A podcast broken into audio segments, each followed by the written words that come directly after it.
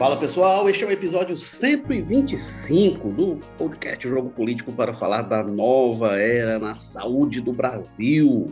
Novo ministro da Saúde, Marcelo Queiroga, o quarto desde o início do governo Jair Bolsonaro e o quarto em um ano de pandemia, né? Vamos lembrar, em abril do ano passado, a gente tinha ainda o Luiz Henrique Mandetta, ele saiu, deu lugar ao Nelson Tait. Nelson Tait é que foi esperto, viu? ficou 28 dias no cargo, quando já estava em fritura alta, pediu para sair e entrou o Eduardo Pazuello, que fica até agora. Tentaram construir uma saída honrosa, será, né, para o Pazuello. Não, problema de saúde, ele quer sair. Ele disse, não tem nada disso não, não tem nada de problema de saúde. Se eu sair é porque o presidente mandou e o presidente mandou e chega Marcelo Queiroga. Sai o general e entra o médico. O que, é que muda na saúde? É o que a gente vai discutir neste episódio do Jogo Político, falar das perspectivas do governo federal no combate à pandemia neste país que se tornou o epicentro do, da Covid-19 no mundo, a situação mais grave atualmente no planeta, infelizmente. Para falar sobre isso, a gente tem aqui o Walter George, editor-chefe de opinião do Povo Colunista, aos domingos, e fala conosco lá das florestas, do mangue da Sapiranga. Tudo bem, Walter? Bem-vindo mais uma vez. Olá, Érico. Você vai anunciar o Maza daqui a pouco, e é daqui da, da, da floresta úmida, esses dias do Sapiranga. Graças a Deus está chovendo, e, e com isso os animais também afloram, né? Que beleza, os cururus estão aparecendo. Os cururus, exatamente. Que beleza. E temos também, você já anunciou, o Carlos Maza, que fala lá do José Bonifácio. O Carlos Maza, que é repórter de política, é colunista também às segundas-feiras e mora lá no José Bonifácio, onde tem gatos, cachorros e cururu. Carlos Maza, tem por aí? um pouco mais raro. Eu acho assim que depois que o Roberto Cláudio aterrou aqui o que tinha do resto do canal da Guanambi, a gente ficou um pouco prejudicado nessa fauna mais úmida, né? Mas ainda assim a gente tem uma fauna muito rica aqui, é uma região muito muito nobre, muito né, honrada da cidade.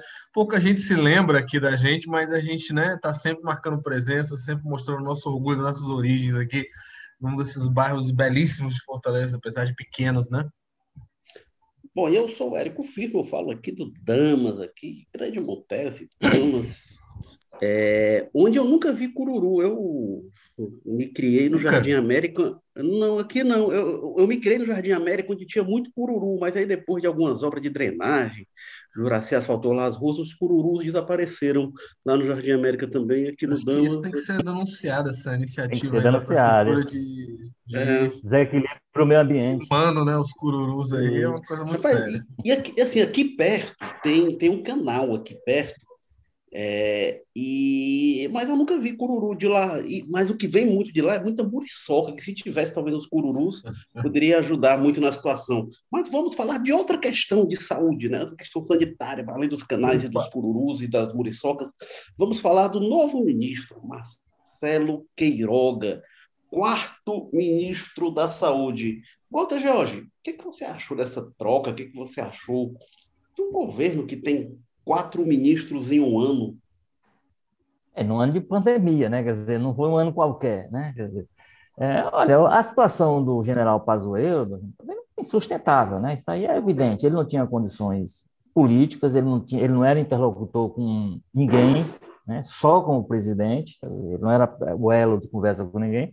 E, por outro lado, os resultados não apareceram. Dizer, ele foi vendido há um ano atrás, quando assumiu, foi vendido um expert em logística, uma pessoa que dar jeito nos problemas estruturais do Ministério, que as, as soluções...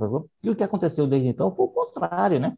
Sempre que a crise dependia de eficiência do Estado, do Ministério da Saúde em especial, do governo federal, para as coisas acontecerem, falhava.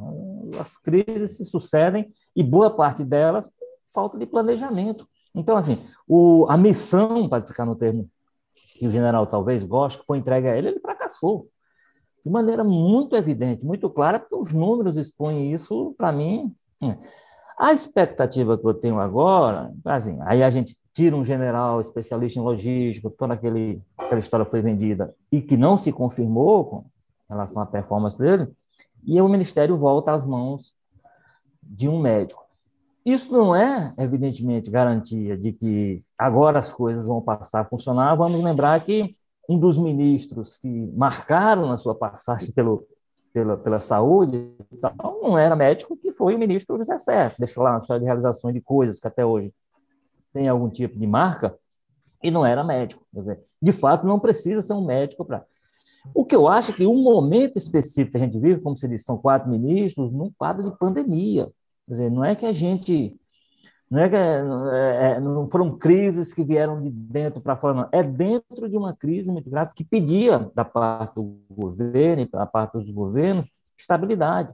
Nós estamos, por exemplo, o Ceará, desde quando começou essa crise, está com o mesmo secretário de saúde. Então, ele tem conhecimento de, de, do, de um cenário, tem muito mais controle sobre a situação, tem muito mais informações e pode dar velocidade às decisões em função disso do que alguém que está chegando é, agora, como é o caso do, do novo ministro da Saúde. Evidentemente, vinha acompanhando, evidentemente, sendo médico, tem noção de tudo que estava acontecendo, evidentemente, sendo um, diretor, um dirigente classista, como ele é, da Sociedade Brasileira de Cardiologia tinha algum nível de informação maior e tudo, mas é diferente de você, de repente, ter diante de si uma estrutura do tamanho do Ministério, os desafios hum, e ter que demonstrar uma capacidade política, porque quando o Pazuello, há um ano, assumiu, uma das coisas que disse, inclusive, isso foi dito pelo secretário de Saúde, olha, a conversa estava meio truncada e o, com o general Pazuello, que era já secretário executivo do, do, do TAIS, né? Quer dizer, não era uma pessoa de dentro do ministério. Com o general, a gente conversa, então havia toda a expectativa de que esse embaçamento, digamos assim, na relação Brasília com os estados, a coisa... E o que a gente via é, é o contrário, né? E, e, e aí, é, para poder fechar essa minha primeira mão, o grande problema que a gente tem colocado é o seguinte, e aí as, as declarações iniciais do, do novo ministro são nesse sentido de, olha, não existe política do ministro, existe política do governo e política do presidente. Dito isso, eu acho que a gente não dá para esperar grandes, a não ser que a coisa chegue a um ponto, como, como você lembrou aí do Nelson Tati, um mês, menos de um mês, ele pediu para sair. Por quê? Porque ele é médico, ele tem, ele se, se obrigava a respeitar de alguma forma que a ciência determinava, e o governo pressionando por outra linha. E aí a gente tem uma coisa, uma diferença que eu acho fundamental, e dizendo isso, eu apontando esse dado, eu acho que eu encerro essa. Quando o TAI saiu, nós tínhamos em torno de 2 mil mortes no Brasil. Era 2 mil e alguma coisa, era pouco mais que isso. 2 mil hoje é o número de mortes por dia no Brasil. Então, a pressão sobre o, sobre o, o Marcelo Queiroga é muito maior porque os números né, são muito mais escandalosos e dramáticos. Então, não é aquele número que dava, não, 2 mil a gente fica ali no. Nós estamos hoje falando, estamos caminhando para 300 mil mortes. Estamos com essa média, nos, a, a, média, a média móvel dos últimos foi 1.800 mortes. É quase o que a gente, como eu disse, é quase, era quase o total de vítimas que a gente, fatais que a gente tinha na, na época.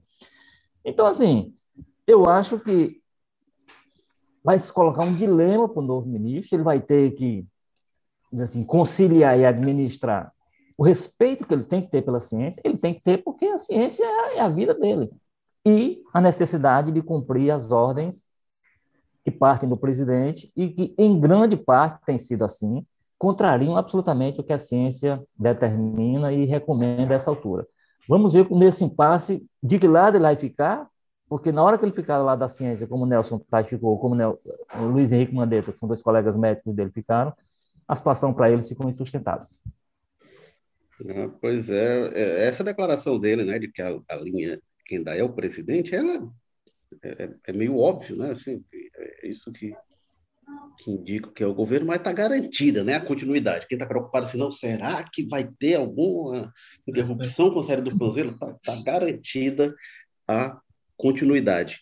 Carlos Maza, o que, que você espera com essa mudança uhum. de ministro? Olha, tem muitas coisas curiosas aí que a gente observar com atenção nos próximos dias. É, acho, em primeiro lugar, acho muito curioso se o governo ainda tentar continuar a manter aquela pose, né, de que está fazendo tudo certo, né? O Bolsonaro dizendo que nunca deu uma errada desde o início da pandemia, né? Como é que é isso, né? Assim, um ano emendou aí quatro ministros. Imagina se o jogo político tivesse quatro editores em um ano, se o Tadeu, ó, não dá não, troca o Tadeu, aí sai, entra outra, entra outro e outro depois, né? Já vira meio que uma esculhambação que dirá um ministro de uma área importante durante uma pandemia. Então, se não deu uma errada, para que essas trocas? Coloca até uma posição difícil aí, mas eu tenho certeza que a base radical do presidente vai arrumar um jeito de dizer que não, que isso é prova que na verdade ele estava certo o tempo inteiro. Mas enfim, é, mas acho que é muito isso que o, o Walter fala, né? De, que ele próprio já deixa claro de que mantém a, a linha aí, é o Bolsonaro que manda, mas tem uma questão que eu acho que vai ter uma diferença fundamental sim, muda bastante, inclusive. Acho que essa mudança, inclusive, é para marcar essa nova fase, digamos assim, né? O Bolsonaro continua sendo dono da política da saúde, continua negacionista, continua minimizando a doença, ele nega, mas o fato é que o Bolsonaro despreza as pessoas que ficam doentes, ele nunca perde a oportunidade de deixar claro que para ele quem morre, quem falece é porque é fraqueza, né? Ele deixa isso claro em dezenas de declarações dele com relação a isso, incentiva o descumprimento dos bons exemplos mundiais que temos aí, mas é um presidente que foi obrigado em um dos aspectos a se curvar, que é a realidade das vacinas, né, da vacinação. E como ele deixou claro ali a postura dele depois do discurso do Lula, com o filho dele compartilhando, inclusive, aquela imagem esquisita do Zé Gotinha com um fuzil, né? né que apesar de me, me remete muito mais ao crime do que a uma imagem de heroísmo, mas enfim, o governo teve que se curvar e engolir as palavras que ele tinha sobre vacina, né? minimizando, quando dizia que não tinha interesse, dezenas de falas do Pazuello dizendo que é, é, é, as empresas que querem vender vacinas que tem que vir atrás e não o governo que tem que ir, uma coisa que é absurda, né? Era um cenário óbvio de escassez de vacinas e deixou-se correr atrás no atraso aí, enfim. E eu acho que o Queiroga representa muito, muito isso, né? Ainda é um ministro de um governo negacionista, mas é de um governo negacionista que está tendo que se virar nos 30 atrás de vacina, né? O próprio Bolsonaro estava falando lá, nossa arma agora é, é, a vacina, e corto agora, né? nossa arma é a vacina. E acho que o que ele quis com essa mudança foi muito marcar isso, né? Até por pressão né, do Centrão, de outros né, setores da política, e dizer, ó, se teve dificuldades para ir atrás de vacina, foi na época do Pazuello. Agora o nosso foco é esse, a gente está indo atrás disso e acho que todas as declarações até agora deixaram muito claro isso. Né? O próprio Bolsonaro, quando estava falando com apoiadores lá no Planalto ontem, soltou lá umas três falas sobre o programa de vacinação vai ser muito ousado, o Queiroga vai vacinar todo mundo. E o Bolsonaro, ele nunca fala essas coisas lá no Planalto porque alguém perguntou ou porque, né, tá dentro ali, é porque é um script. Ele já veio com a ideia de falar isso, porque, enfim, sabe que quem tá lá não tá entrevistando ele, tá só deixando ele falar o que ele quer. Então, se ele fala essas histórias de vacina, é porque ele tem muito claro isso. Está na estratégia do governo mudar muito claramente a postura dele com relação à vacina. Com o resto, não. Vai continuar de vez em quando, né? Soltando a, as clássicas dele da máscara, da gripezinha e tudo mais. Vai continuar chocando a gente de vez em quando, compartilhando alguma besteira absurda aí. É, bobear até essas fake news contra máscaras, né? Mas, enfim, eu acho que na questão da vacina já não tem mais como negar, é uma realidade que o governo foi obrigado a ir atrás e o Queiroga representa muito isso. É, agora, eu acho que tem um avanço aí muito considerável é, é, na troca, que é assim, o presidente, pelo menos, é a primeira troca em muito tempo que ele não coloca um militar, né? Que todo carro que ele mexia, ele colocava um militar. Então, como ele já tinha colocado um general, né? Acho que já tinha queimado essa ficha, mas assim, o presidente sai desse mundo estreito vou nem entrar na questão de ser um médico, mas assim, esse mundo extremamente estreito, que é o que ele vive, que é o que ele conhece. Então, sempre que aperta, ele vai para lá, mas dessa vez ele acho que teve que pedir para alguém, ó, oh, me indica o nome aí, pedir sugestões para sair dessa é, é, é, é, limitação em que o, o, governo brasileiro vinha submetido pela visão estreita é, do presidente. Não, lembrando, é... né? É, lembrando rapidinho, Érico, que o, o, o Pazuello ele era interino, né, do Nelson Teich. Ele assumiu ali em maio, Isso. quando o, o Teich sai, e ele só foi efetivado em setembro. Foi tipo maio, junho, julho, agosto, e aí foi 16 de setembro, né? Meses depois que o Teich saiu, que ele é efetivado, que o que demonstra que nesse tempo parece que eles estavam tentando encontrar algum médico, alguém com respeito, renome na área, que aceitasse, né? A gente teve dezenas, né, até de, de possíveis ministros na época, se cogitou até o Osmar Terra, olha só, mas aí acabou se ficando no Pazuello, inclusive passou essa imagem, né, que nenhum médico, ninguém da área iria se sujeitar aquelas exigências do Bolsonaro na época, que era a questão de liberalizar o extremo uso da cloroquina, né? Era o que ele exigia na época, que teria motivado, inclusive, a queda do Taixa, era isso, né? Que ele queria mexer como presidente, na mão dele, no, de próprio punho, até no protocolo do Ministério da Saúde para uso de um medicamento, né? um negócio meio surreal que a gente não viu em lugar nenhum do mundo. É, o Walter pode lembrar melhor, o Pazuello ele entrou ainda com o Tait, não era num cargo lá. É, ele, ele, ele, era, ele, era, ele, era o segundo, ele era o segundo no ministério, ele era o secretário executivo. E era, era uma espécie de interventor, né? Foi visto lá é, no ministério. É, ele, ele, ele, era, e, e, aí, por isso é que, inclusive, quando deu-se a crise com o Tais, por isso que ele ficou como interino, porque ele já era o, o imediato. Agora, o Bolsonaro aproveitou a deixa, já, já era imediato, foi deixando lá, ele estabeleceu um, um nível de, de, de, confiança. Acho que também é porque o Tais tinha quebrado completamente, porque, enfim, por conta da força que o, o Bolsonaro tinha. E a, a conversa com os, com os, os estados e as prefeituras estava muito desgastada. E ele abriu um canal. E, enfim, criou uma situação favorável naquele momento à indicação dele. Agora, foi, foi a, mostrando o resultado, é, a, né? A grande, a grande tese que, que envolvia a indicação e que respondeu, que era a história do tal de, de resultado, evidentemente os resultados que ele, ele apresentou foram. Agora, tem uma coisa nessa questão da, da, da, possível mudança, eu até concordo com o Mas aqui, por exemplo, no, no campo da vacinação. Você vai ter mudanças, eu acho que de fato não vai ser a continuação total do que estava acontecendo, mas eu acho que tem um componente que nesse momento pressiona mais o Bolsonaro do que outros aspectos, e aí é, é, a pressão internacional. Quer dizer, o Brasil começa a assustar o mundo, o problema já não é mais só dos brasileiros. Né? Aí começam, primeiro, a isolar o Brasil.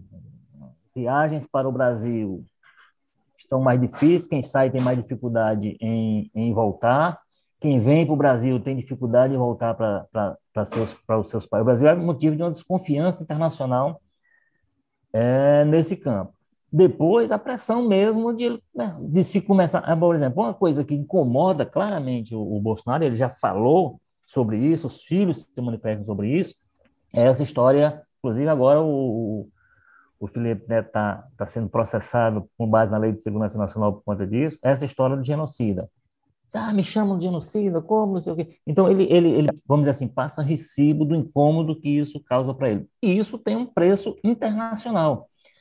O, o, o, o, governos amigos têm feito o possível para se dissociar, por exemplo, o governo de Israel.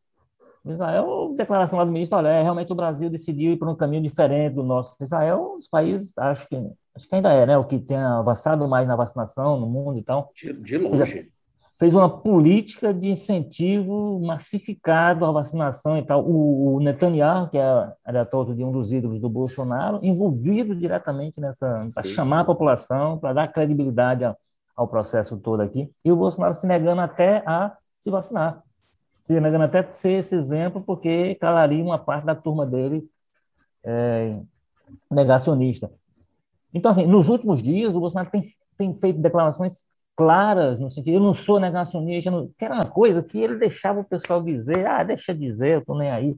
Hoje ele está indo, as lives dele as, e as falas com, esse, com a turma de amigos, lá da entrada e saída do Palácio do, do Alvorada e do Planalto, ele tem de preocupado dizer, eu não sou negacionista, não sou... Não... Chegou a negar até ser terraplanista esses dias. Então, assim, eu acho que tem uma pressão vindo de fora que pode explicar muito do, do, da necessidade que o Bolsonaro viu nesse momento de mexer em quem ele não queria mexer, que era o general. Se fosse por ele, certamente ficaria lá até o final. Né? Até porque é um general obediente. Né? Vamos lembrar que o general, na, em algum foi desautorizado uma vez pelo Bolsonaro e disse aquela famosa clássica frase: manda quem pode, obedece quem tem juízo. Né? Não foi isso que ele disse, não, mas foi uma, uma versão. Pazueliana desse, desse situação. Então, assim, eu acho que nesse momento o componente internacional tem muito a ver com essa, essas, não diria guinada, mas esse, sinais de alguma mudança que o Bolsonaro quer que aconteça na administração da, da crise da, da pandemia. Sim, era o um manda, o outro obedece, né? Que manda, outro obedece, é. Inclusive nesse contexto das vacinas, né? Que o, o Pazuello tinha participado de uma reunião com governadores e, e disse para os governadores, falando com o ministro oficialmente, olha, o Ministério assinou um protocolo de intenção para comprar, acho que eram 46 milhões de doses da Coronavac, né? Da, é da, da vacina, vacina chinesa. Tantan, lá, a vacina é, chinesa é, do João Dória, né? Como dizia o Bolsonaro na época. Agora chama de vacina do Brasil, mas na época chamava de vacina chinesa do João Dória. E aí o Bolsonaro, um dia depois, com base em absolutamente nada, né? Um negócio surreal, com base em não, essa vacina é do meu adversário político, foi lá e falou: não vai não, não vamos comprar Nós não vacina. vamos comprar. E, e, e aí tá botou tá... o cara para gravar um vídeo do hospital, né? Convalescendo ainda do, do, do coronavírus, para dizer é isso aí, não vamos comprar não. E vamos acabou comprar, que no não. final foi, foi a força proibiu o Dória, né, de, de usar não, e obrigando a dar. Não, hoje, hoje, mas quem salva a política nacional de vacinação é a vacina chinesa. Basicamente, hoje, na, no braço do brasileiro, hoje tem a vacina chinesa aplicada. E é umas situações, Basicamente. Né, Bolsonaro tomou o Coronavac, ele veio dizer que não, mas aí depois provou-se que tomou cinco, inclusive tomou a segunda dose. É uma doideira isso aí, cara. É uma coisa muito pequena, né? Muito pequena. É. Até o gesto político de grandeza poderia ser outro. Acho que ele ganharia mais politicamente, mas não, né? É, é absurdo. pequena mesmo. É, agora, é, o, o que me admira ainda é na saída do Pazuello ter se encenado ali uma coisa assim, não, ele vai sair por problemas pessoais, por problemas de saúde.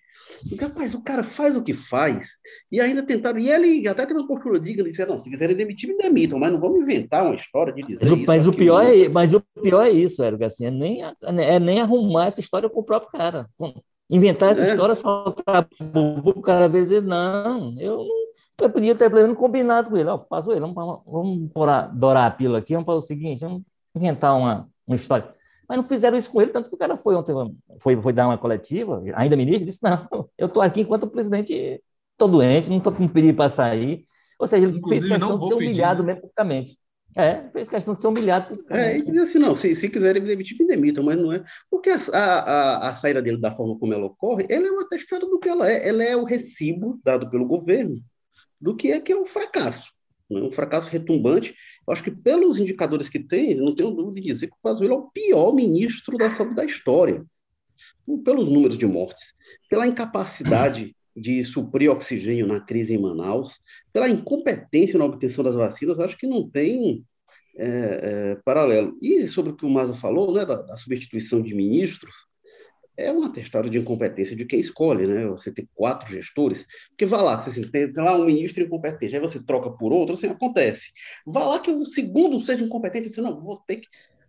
Aí você não pode errar na, na terceira escolha, se você, você troca três, vai para o quarto, aí não, aí, aí o problema não está no ministério, o problema não está quem escolhe, é, é, até escrevi sobre isso, se for quitanda, o Mara falou aqui na gestão, nossa brilhante condução editorial aqui do nosso Tadeu Braga, lugar quitanda da esquina, se tiver em um ano, tiver quatro quitandeiros, não compre suas cenouras, suas beterrabas lá, gente, porque tem um problema aí. O Érico, e há uma coisa, e há uma coisa que eu acho até mais grave nesse sentido aí, que é o seguinte, é que não é, essa não é a questão que pesa nas decisões do presidente. Se você for olhar, se, se, a, se o padrão do Ministério da Saúde, se o padrão do governo federal fosse mantido aquele do início, com a equipe do Mandetta. E, nós, e, e, veja bem, como nós não estamos, de fato, colocando ideologia em discussão. Você não pode, muito embora haja malucos que façam isso, você não pode tra tratar o Mandetta como um comunista, um cara de esquerda. Então, ver a trajetória dele, você,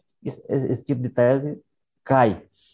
É, então, se você for ver, você tinha um, um, Ministério da Saúde naquele momento, aqueles primeiros momentos da, da crise, o Ministério da Saúde que cuidava em informar as pessoas, que tinha lá um, diariamente uma conversa com, com a população, que expunha nome, que expunha informação, dava, mantinha as pessoas informadas sobre o que estava sendo feito, demonstrava algum tipo de controle sobre o cenário nacional, era equipe que servia na equipe técnica, enfim, se, se aquele padrão tem se mantido, eu acho difícil que o Brasil tivesse chegado ao estágio que ele está hoje, difícil, difícil. Vamos lembrar o seguinte, que o, a equipe do Ministério da Saúde chegou a reclamar. Veja bem, o presidente até hoje minimiza essa, essa situação.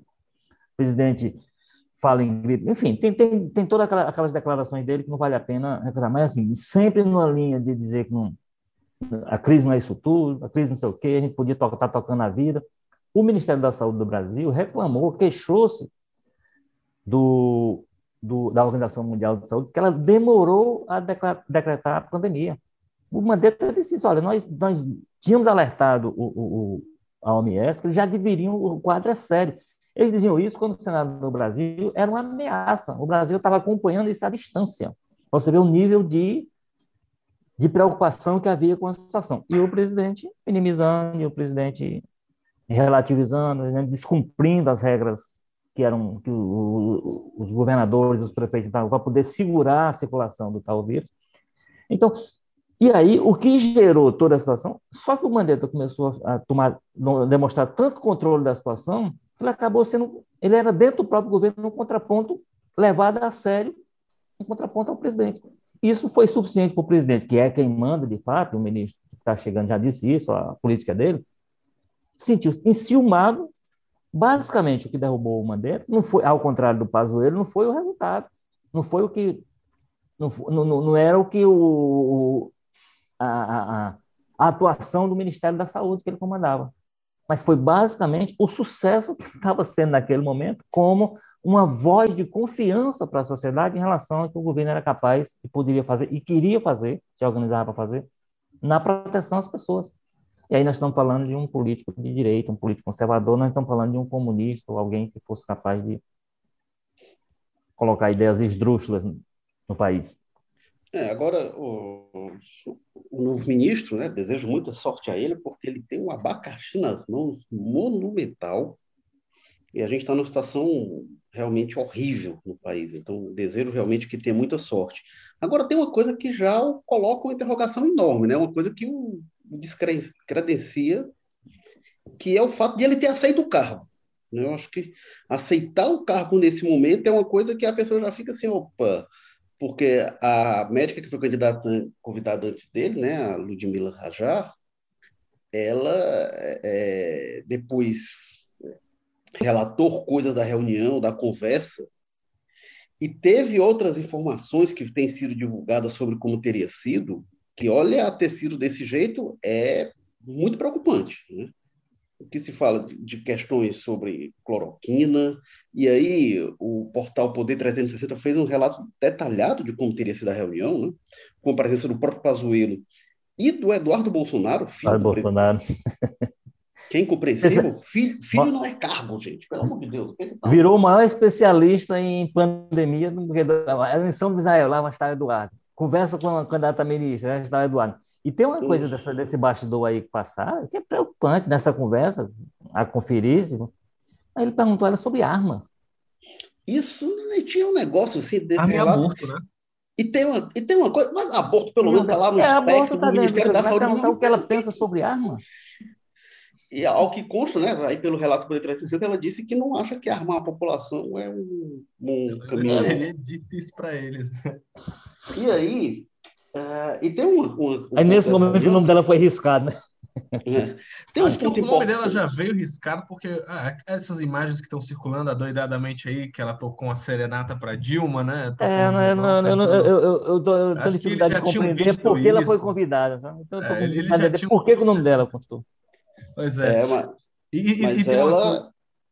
Não, não, ponto, é, e aí teve um ponto da reunião que é o que eu acho mais alarmante, é assim, aquilo ali, que é o, o Bolsonaro dizer, você não vai decretar lockdown no Nordeste, senão é, é, inviabiliza minha, minha reeleição. Não, você não pode reproduzir. Você não pode reproduzir literalmente a conversa presidencial, não, porque ela tem partes não publicáveis. É, é, é, a frase seria: você não vai fazer lockdown no Nordeste para me, é, pontinhos, eu depois perder a eleição, né? Gente, olha a preocupação: está morrendo duas mil pessoas por dia. E a preocupação do presidente é a reeleição do ano que vem, reeleição, a, a qual ele disse que não pretendia ser candidato no caso da reforma política que ele defendia, não queria reeleição, e tudo que ele faz é de olho nesta maldita desta reeleição, o cara fica não, colocando as outro, questões outro, na frente. Outro momento que ela fala, né, que ele tinha medo que a indicação dela não agradasse alguns grupos, né? E, e, é isso mesmo, virou moedor de gente, né? Pandemia, 270 mil mortes, a preocupação do presidente é agradar a base dele de WhatsApp, né? É, tipo, é não irritar o pessoal das redes sociais, enfim, não tem nada a ver com a política que vai ser empregada, é o lance do, né? do, do recibão aí, que isso mandaria. E aí ela falou que, que tá no hotel em Brasília e houve três tentativas de pessoas de invadirem o hotel, é, dizendo que estava esperando, então ameaças, é, é, é, diziam que faziam parte da equipe médica, e aí a segurança do hotel barrou. É, então não é aquela coisa, assim, teve perfis falsos que ela narra, né, que divulgaram nas redes sociais, gente que estava sendo contra a indicação dela, fazendo ameaça de morte, mas para além de coisa de rede social, teve gente que foi lá até o hotel e tentou entrar no quarto dela. Gente, isso é coisa de gente criminosa. E o presidente, a preocupação dele nesse momento de pandemia é o que esses criminosos acham da indicação para ministro da Saúde. E o que é mais preocupante é o que eu falo, e quando sai o nome do Marcelo Queiroga, aí esses criminosos ficam satisfeitos. Então, é uma indicação de ministro da Saúde que agrada a grupos criminosos, grupos é, paraterroristas, que, que, é, que dão sustentação a esse governo. Isso é uma situação realmente bastante preocupante, que eu falo, descredencia o novo ministro ser bem recebido por esses é, segmentos.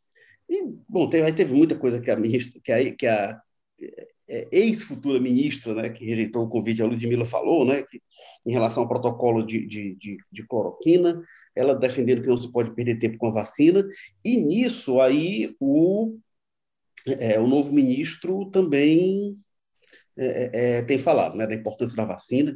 Deu uma sinalização interessante de que é, é, não existe terapia, né? Assim, não vai proibir o médico de prescrever a cloroquina e tal, não sei o quê, mas isso, olha, não prescreve, não tem nada. Não é uma política de combate à pandemia. Muito, muito bom ele ter dito isso. Assim, gente, não tem, não tem como você ancorar uma política contra a pandemia nisso. Não é isso que vai resolver e vamos atrás da vacina. Isso eu achei de positivo. É, é não, não se quer, né, Érico, que, que, que o, o, governo proíbe esse tipo de coisa, até porque não existe mesmo. Agora, o que não pode é se virar política de Estado. É o presidente da República botar a caixinha do, do em cima da mesa e mandar as pessoas. É, oferecer para as emas, né? Oferecer para as emas e dizer que aquilo ali vai, vai impedir que você. Não existe isso. Não existe o que. O que o, é. Isso é uma irresponsabilidade, inclusive, e aí, inclusive, para os médicos, deveria incomodar esse tipo de comportamento do presidente, porque os ministros não fazem, é, de fato. Agora, o que. O que que haverá uma, uma... Olha, essa história da, da, da doutora Ludmilla, realmente o que tem me chamado a atenção, só voltando um pouquinho para lá, é como é que o presidente chegou ao nome dela e como é que ele aceitou, inclusive, passou o domingo todo conversando com ela. Uma conversa, convenhamos, por tudo que, sei lá, bastou, como você disse aí, algumas coisas, mas é uma conversa, vários generais conversam com ela, tudo bem, são, mas, por exemplo, por que, é que faz o general, da, o ministro da Defesa não conversa sobre uma pessoa para ser ministro? O, Carlos Bolso, o Eduardo Bolsonaro mas é, é filho, estava lá visitando o pai, participou de alguma. O general, o ministro da Defesa conversar com, com a candidata ministra do, da Saúde. Né? Então, assim, há muita coisa esquisita. Agora, eu, eu não consigo entender por tudo que a gente vê o que, é que ela dizia e fazia antes, tudo que ela disse depois. Ela tem dado entrevistas muito boas no sentido da transparência. Como é que foi a conversa? E não foi desmentida até agora. Esse, esse, o relato dela sobre essa história da tentativa de invasão ao quarto dela e a reação do presidente faz parte. É uma coisa uhum. absurda. Que aquilo ali era o presidente fazer, olha, eu quero isso investigado. Olha, vamos ver quem eram essas pessoas, porque essas pessoas não tem que ser, tem que responder pelo que elas fizeram. O que é que elas queriam fazer? A, a doutora Ludmila voltou para São Paulo, ela está andando agora em segurança em carro blindado. Pode negócio. Qual foi o crime que essa mulher cometeu para poder ser submetida a essa insegurança? Só porque disse ao, ao, presidente o que pensa sobre a crise e, em função disso, não se entendeu com ele por carro que ele queria? Esse é o crime. É o crime de um dia atrás ter, ter louvado alguém que essas pessoas não gostam. Eu acho que isso tem que parar. E só vai parar quando de fato nós tivermos um presidente da República que seja o Bolsonaro mesmo, mas disposto a pegar esses episódios e tratá-los com da forma exemplar que eles merecem. Tem que ser apurado, tem isso tem que ser o, os eventos que houve domingo de, de, de, mobilização em favor do Bolsonaro chovem das histórias de ameaças e agressões contra jornalistas. E isso tem uma voz que pode, pelo menos, acalmar esse pessoal, e a voz é do presidente da República, ela precisa se manifestar, ela precisa demonstrar algum nível de preocupação com isso, para que essas pessoas se sintam inibidas nessas ações dela, porque elas são estimuladas, infelizmente, como você disse, por conta disso. Quer dizer, quanto mais a pessoa for alinhada com esses dispostos a qualquer coisa para impor sua opinião, eles se aquietam, se não for, são capazes de fazer esse tipo de coisa, dizer, submeter a família da, da doutora a, a, ameaças, tentar invadir hotel, fazer o que fizeram, e, e o presidente reagir dizendo, né, faz parte, pressão política faz parte, então faz, mas dentro de um limite. Dentro de um limite. É, e, quando chega o patamar do crime... É, nós estamos falando, é, nós estamos falando de outra coisa. Não é, a gente sabe, a gente sabe que no fundo esse é o tipo de militante que o Bolsonaro gosta mais, né? Que ele enxerga como estratégicos ali dentro da estratégia dele de governo, né? Ele lembra muito até a relação do Trump com aquele pessoal que invadiu o Capitólio, né? Aquelas imagens que chocaram os Estados Unidos, inéditas e chocaram o mundo. Enfim, todos aqueles momentos que a gente teve de né, recrudescimento da pandemia, a situação ficando cada vez mais grave, e o presidente sobrevoando, dando tchauzinho para o pessoal que decide ignorar com senso, qualquer senso mínimo de bom senso com a pandemia para fazer manifestações aglomerando para criticar STF, para criticar Congresso, ele ia lá apoiar. Então a gente sabe, ele nunca escondeu que ele tem uma preocupação muito grande com esse tipo de militante e enxerga eles como essenciais né, para o pro projeto político dele. Enfim, acho que agora é só mais uma mostra, né? Ah, pois é, agora gosto sobre o ponto que você falou da, da cloroquina, né, essa questão toda, realmente, desde sempre tem é, é, é, uso de medicamentos chamado off-label, que é fora do é. que está prescrito na bula e tal. Isso nunca foi uma, uma questão de, de governo. A questão que se passa a discutir aí é porque, primeiro, o governo começa a comprar cloroquina, né? e aí tem questão do laboratório que produz, que seria vinculado, enfim, tem uma série de questionamentos aí. Mas o principal é que essa questão da cloroquina passou a ser um discurso para dizer esta pandemia que está perto de 300 mil mortes não é tão séria assim, é só tomar esse remedinho aqui, ó, toma esse remédio que está tudo ok. Passou a ser um discurso para isso. É, e passou a, a, a ser um, uma arma para substituir todas as outras políticas, dizer, ó, não precisa de tudo isso, vamos só fazer isso aqui, o que é uma grossa mentira. E aí o governo embarcou numa coisa realmente, que agora ele tenta realmente refazer um discurso em relação às vacinas, que olha, quem traçou essa estratégia, me desculpe, é uma pessoa muito burra.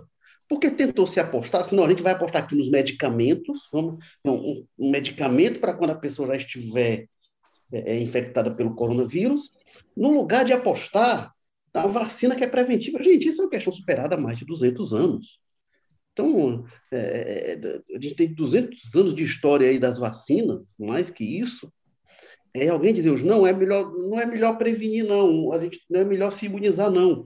Faz o seguinte, pega a doença e aí você vai tratar depois. É aquelas coisas que vó diz, né? De, de que é, é, melhor prevenir que remediar. Nossa, é uma lição realmente elementar.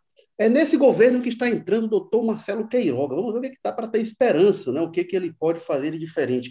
A gente está numa situação tão ruim, com essas duas mil mortes por dia, que daqui a pouco a gente consegue reduzir pela metade, chega a mil mortes e vai, vai achar que está bom. É, não, é, beleza, é. vamos voltar para a normalidade, é. reabre tudo e a gente vai estar no meio da calamidade. O, o, o, Eric, lembrando uma coisa, que o próprio Ministério do Pazuello já projetou que a gente pode chegar a 3 mil mortes, quer dizer, to, todos os especialistas dizem que nós, nós, ainda não chegamos no pico, né? nós ainda estamos caminhando para ele, o pico seria alguma coisa nessa, nesse padrão. E essa questão da burrice que você falou, é uma coisa tão burra, de fato, essa, essa opção que se fez, que assim, que qualquer pesquisa que foi feita, mesmo que você tenha feito no auge do, do, do, da, da, do discurso do Bolsonaro, sobre, no, auge, assim, no momento em que as pessoas ouviam mais ele, qualquer pesquisa que você fizer sobre expulsão das pessoas do vacinar, nunca cai aqui no Brasil de 70%. Não cai.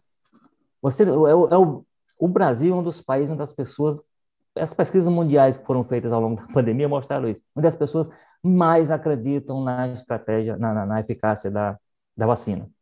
Então, assim, foi contra uma coisa, tanto que o governo agora, Papadinho também teve que mudar, e aí abraçar a vacina, uma coisa que ele devia ter feito lá atrás, devia ter feito como vários países fizeram. O Brasil estaria, sim, hoje, no nível de, de vacinação muito mais avançado do que ele tem apresentado, porque o Brasil é um país em que as pessoas acreditam, onde a, a, a ideia de vacinar é muito bem aceita pela população, inclusive pelos que abraçam hoje o, o presidente com sua política negacionista. Isso é muito evidente. É, é, por isso que eu digo assim: de fato, você tem razão, você usa a palavra de burrice na opção que se fez, porque em algum momento teriam que alinhar essa, essa política, como estão fazendo agora, no desespero, brigando com o mundo todo por vacina, com a produção botando o Brasil lá no, no na, na, na, fila, lá atrás, porque tem que ser.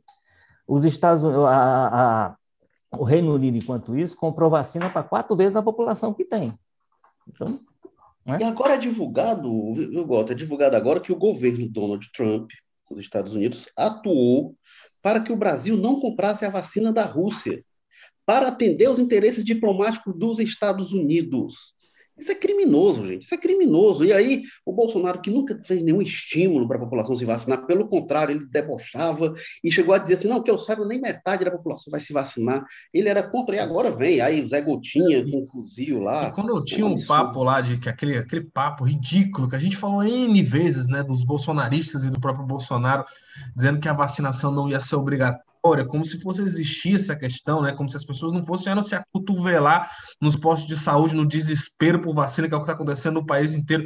A gente tá teve uma cidade aí do Rio de Janeiro, né? Eu não lembro agora qual foi. Belfor Roxo. Belfor Roxo. Roxo, né? Que o, o, prefeito reduziu a idade. Belfor Roxo ou foi Nova Iguaçu? Não, acho que foi Belfor Roxo. Acho, acho, que foi outra, acho que foi. Não lembro agora, mas eu sei que gerou um Uma dessas duas. Cidade, né? As pessoas desceram para os postos numa maluquice, mais de não sei quantas mil pessoas em fila para se vacinar. Aqui em Fortaleza, umas, alguns vereadores, se eu não me engano, a, né, aquela base mais é, conservadora, bolsonarista da Câmara Municipal, apresentou projetos de lei proibindo vacinação obrigatória, como se fosse existir isso. Meu amigo, não tem vacina para nem para quem quiser, vai demorar uhum. anos, talvez, para se ter, né? E, enfim, até agora, recentemente, um deputado que propôs a vacina como não obrigatória em algum estado, se eu não me engano, Minas, morreu por causa do coronavírus. Enfim, Mato Grosso, Mato Grosso. Essa questão de apostas burras, né? Lembrando que o que deixou o Bolsonaro indignado com o Mandetta, né? Além da questão da divulgação de dados, tanto que colocavam um general ao lado dele nas coletivas, tanto que o Pazuello, quando ficou interino, tentou sumir com a divulgação diária dos dados, só não conseguiu por causa do consórcio, né?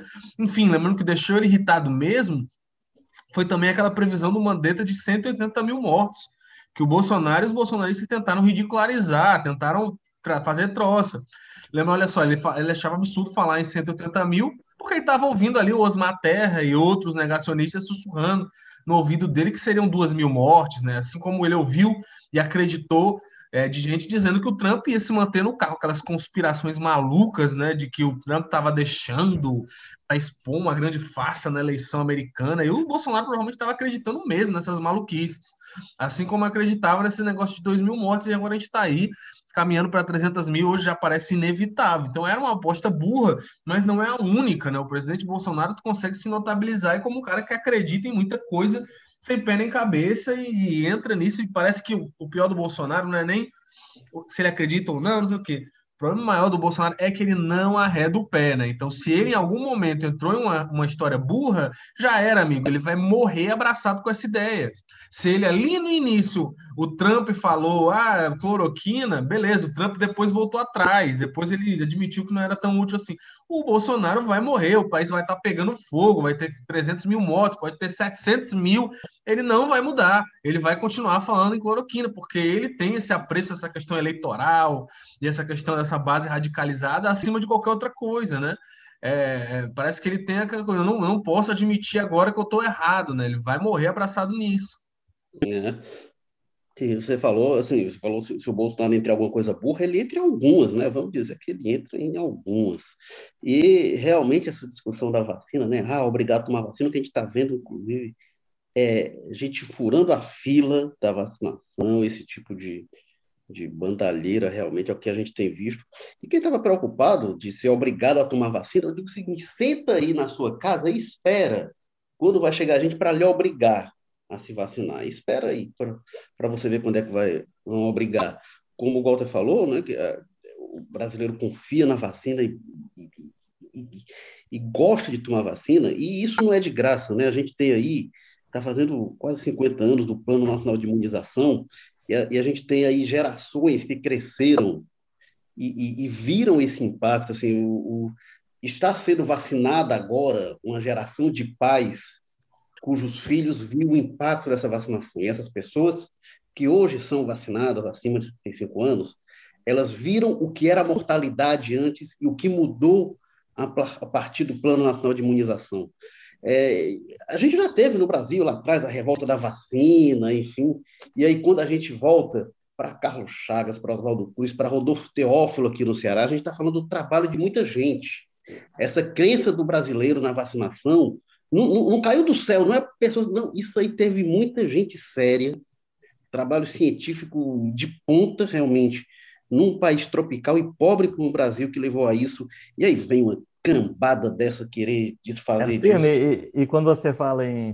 Você sugere voltar no tempo, 50 anos atrás, né? quando a gente volta no tempo, é que chega, na época, um governo comunista, não, né? É um governo militar que implantou militar, esse plano nacional sim, de, de imunização. Quer dizer, sim. Não, por, em tese, a gente dá para acreditar que não tem comunismo por trás disso e tal, etc.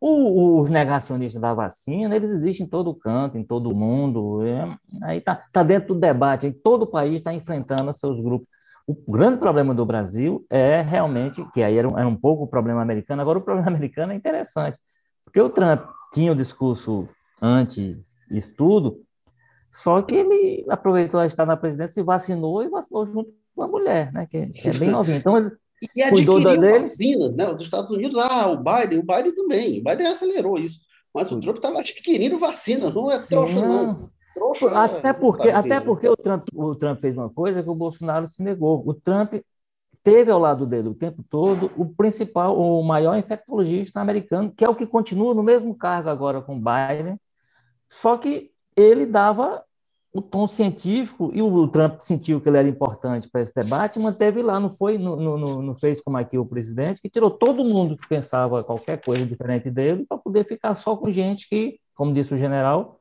que obedecesse né? que obedecesse quem, quem tinha para mandar. Então, assim, é.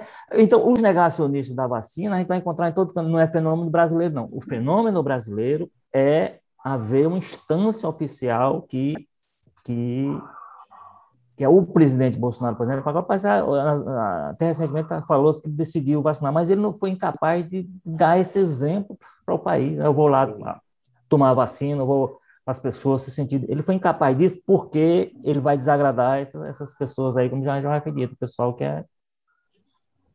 É, o, o fenômeno brasileiro é o escalão em que essas pessoas estão. É o escalão em que eles. É, é o símbolo representativo que eles têm lá é, No comando da República, eu acho que só aqui. Agora eu vou passar a palavra para o Carlos Maza para finalizar aqui o nosso podcast. Só um comentário que você fez, que você citou aí o Osmar Terra. Rapaz, e o doutor Osmar, hein? O Bolsonaro acata de um ministro da Saúde sem saber onde, e não sobra para o doutor Osmar, que já foi contado algumas vezes, mas realmente parece que essa sensatez eles têm, né? Porque se tem uma pessoa assim, o Bolsonaro que diz que não errou uma na, na, na pandemia, eu acho que só quem errou menos do que ele foi o doutor Osmar, viu? Porque olha, é, o pessoa para. Tá... Ah, Carlos Maza.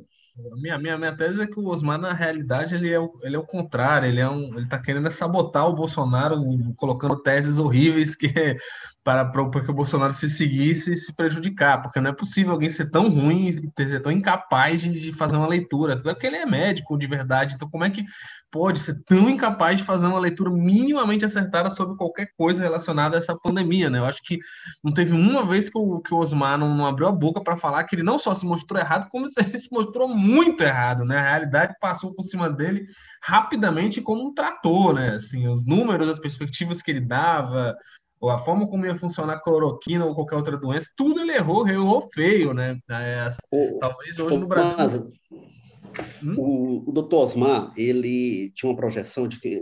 Toda a lógica dele, o pessoal fala, ah, a previsão que ele fez, mas também é raro a projeção disso. Olha, tem projeções que, que eram feitas no número de mortes, que eram projeções matemáticas, que se pegava o número de casos em tal local se fazia um cálculo de situação parecida com, um parecido com o Brasil, pegava a situação dos Estados Unidos, por exemplo, se fazia o cálculo por semana, se projetava em cima disso e fazia cálculos matemáticos. Quando o Osmar Terra falava de 700, 800 mortes, não era cálculo matemático dele. Ele fazia um raciocínio de que esta pandemia seria igual a pandemias anteriores, e ele fazia esse paralelo. Então, não era só um cálculo matemático de número, era a percepção de como uma pandemia iria se comportar, que seria igual a outra. E se tem uma coisa que está óbvio, é que ela é totalmente diferente de pandemias anteriores, pelo contágio, pela mortalidade, enfim. Então, isso ficou muito evidente. Então, o raciocínio do Osmar era errado muito. E a projeção dele era também, nessa lógica, era que, que ia ser torno de 11 semanas que ele falava que a pandemia ia durar. Então, pela lógica dele, a pandemia ia se encerrar é, em junho do ano passado. Em junho do ano passado ia terminar a pandemia. Então, ele chegou Twitter, a anunciar o fim. Ele chegou a anunciar o foi, fim da pandemia. Foi. E, e, fez. E quando foi agora, no começo do ano, antes da mortalidade em, em, em, Manaus, ele disse assim: não, Manaus alcançou imunidade de rebanho. E depois acontece o que aconteceu em Manaus. o não, é, Osmar é, é, é, é uma e assim. O bolsonarismo tem... radical é que não existiria segunda onda, que isso não existe. É. E assim, tem duas pessoas que, que eu sei que me bloquearam no Twitter. Pode ter mais gente que bloqueou, não sei, não, mas que eu vi. Uma é o deputado André Fernandes, que me bloqueou no Twitter, e o outro é, é o doutor Osmar Terra. Ele me bloqueou porque assim, ele falava algumas coisas, ele falava assim, a pandemia vai durar 11 semanas. Aí, quando passava o período, eu, eu ia lá no site do governo, printava o gráfico e colava lá nos comentários. E fazer no máximo uma frase ou outra, mas não dizia muita coisa. Ó, tá assim no dia que o doutor Osmar disse que a pandemia aí colava lá, ele foi e me bloqueou porque eu estava apresentando os dados correspondentes às previsões que ele fazia. Mas, Diga lá, mas, Carlos Mara, para a gente encerrar este é, episódio 125. A última coisa que eu tenho que, que dizer é, tipo, é, para fazer até uma, uma, própria, uma própria justiça, um pouco, não sei se dá para falar essa palavra, para o próprio Pazuello, né? Que lembrando que houve momentos em que o Pazuello tentou acertar, tentou fazer a coisa certa, esse próprio exemplo desse protocolo de intenção para compra de vacinas, e quem evitou, quem sabotou, quem veio para cima e não, vai fazer a coisa certa não, vai errar, vai continuar tendo uma gestão horrível. Foi o presidente Bolsonaro, né? Então, assim, mudou o ministro, mas eu não consigo ter muita esperança porque a gente sabe que no final das contas quem vai ter a última palavra continua sendo o Jair, né? E a gente sabe a posição que ele tem sobre a pandemia e a gente sabe que ele não é um cara de mudar as convicções dele. É, teve, esse anúncio de compra de vacina que o, o Bolsonaro disse: ah, no meu governo, não, cancela essa compra aí. E realmente, é, é como eu falei, depõe contra o ministro, o novo ministro, o fato de ele ter aceitado ser ministro. Mas desejo sorte a ele. Este foi o episódio 125 do podcast Jogo Político, que teve edição e produção de Mariana Vieira, o editor-chefe do Jogo Político, que fica aqui no nosso ponto eletrônico, Tadeu Braga, editor de política, João Marcelo Sena, diretores executivos de jornalismo, Ana Nadaf Eric Guimarães. Obrigado, Walter George, aí da Sapiranga, com seus cururuzos, pirilampos. Até a próxima. Até a próxima, Érico Filho. Minhas companhias aqui, como você está dizendo, eu espero que a gente tenha daqui a uma semana um retrato mais claro, quando a gente voltar a conversar, retrato mais claro do que representou essa mudança de, de ministro. Espero que com impacto positivo, quem sabe aí, redução de casos mortais. A gente não esteja no patamar de 2 mil mortes, né? A gente tem uma melhora disso daqui para lá próximo quanto antes. Obrigado, Carlos Maza e do José Bonifácio com os gatos, os cachorros, as cobras e os lagartos. Opa, valeu, Érico, valeu, Walter. Sempre um prazer estar aqui com vocês. Eu sou Érico Firmo, vou me despedindo aqui do Damas. E assim o Povo Mais, a plataforma multi-streaming de jornalismo e cultura do povo. Você encontra em um só lugar notícias, reportagens especiais, documentários, séries, podcasts livros, programas ao vivo e cursos, o povo mais muito mais conteúdo. Até a próxima, pessoal. Tchau.